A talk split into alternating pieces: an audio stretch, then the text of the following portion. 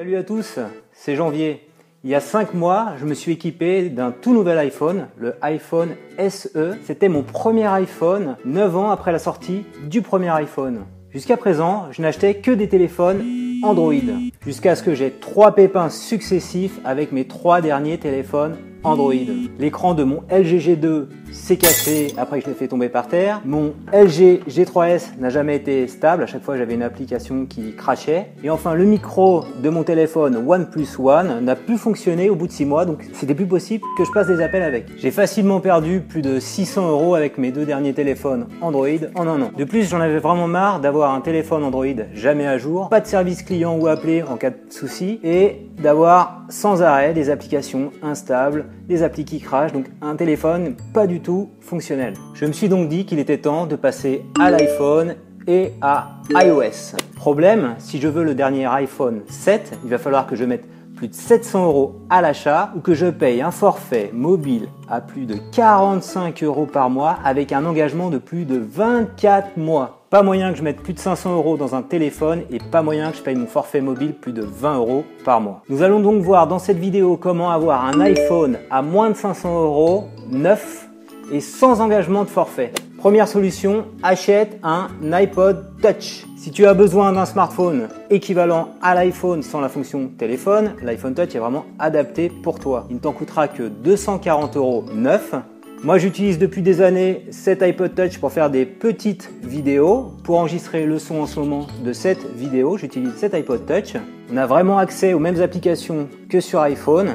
Et si tu as un problème avec ton iPod Touch, tu as exactement la même garantie qu'Apple, à savoir, quand j'ai eu un pépin avec, je me le suis fait remplacer immédiatement. Deuxième solution, achète un iPhone 5S. L'iPhone 5S est encore un bon téléphone. On en trouve en ce moment neuf à la FNAC à 350 euros. Tous mes amis qui ont acheté un iPhone 5S il y a deux ans l'utilisent encore aujourd'hui. Donc c'est pour vous dire le sérieux de cette version et la qualité de cet iPhone. Troisième solution, achète un iPhone SE. L'iPhone SE a exactement le même look et la même taille d'écran que l'iPhone 5S avec les performances d'un iPhone 6S. L'iPhone SE, c'est l'iPhone que j'ai acheté il y a 5 mois, qui a remplacé mes trois terminaux Android. Donc maintenant, je peux utiliser exactement les mêmes applis que j'avais sur Android.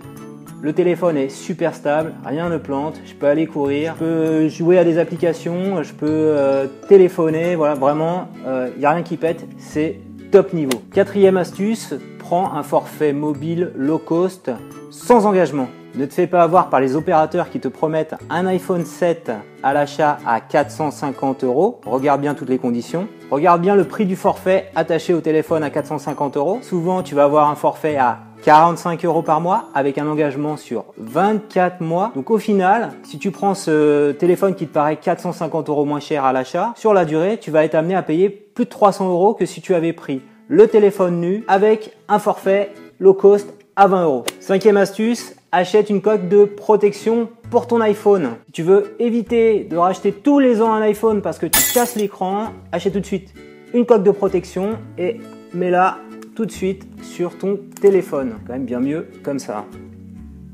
Voilà, la vidéo est maintenant terminée.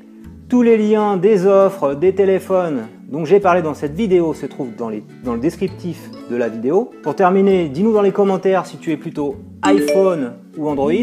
Si tu es Android ou si tu as été Android, est-ce que tu as rencontré des problèmes de stabilité moi Dis-nous dans les commentaires quel iPhone ou quel Android tu as et pourquoi tu penses que c'est le meilleur et pourquoi tu le recommanderais à ceux qui regardent cette vidéo. Si tu as aimé cette vidéo, je compte sur toi pour mettre un petit pouce levé. Abonne-toi également à ma chaîne YouTube pour recevoir chaque lundi un nouveau tutoriel.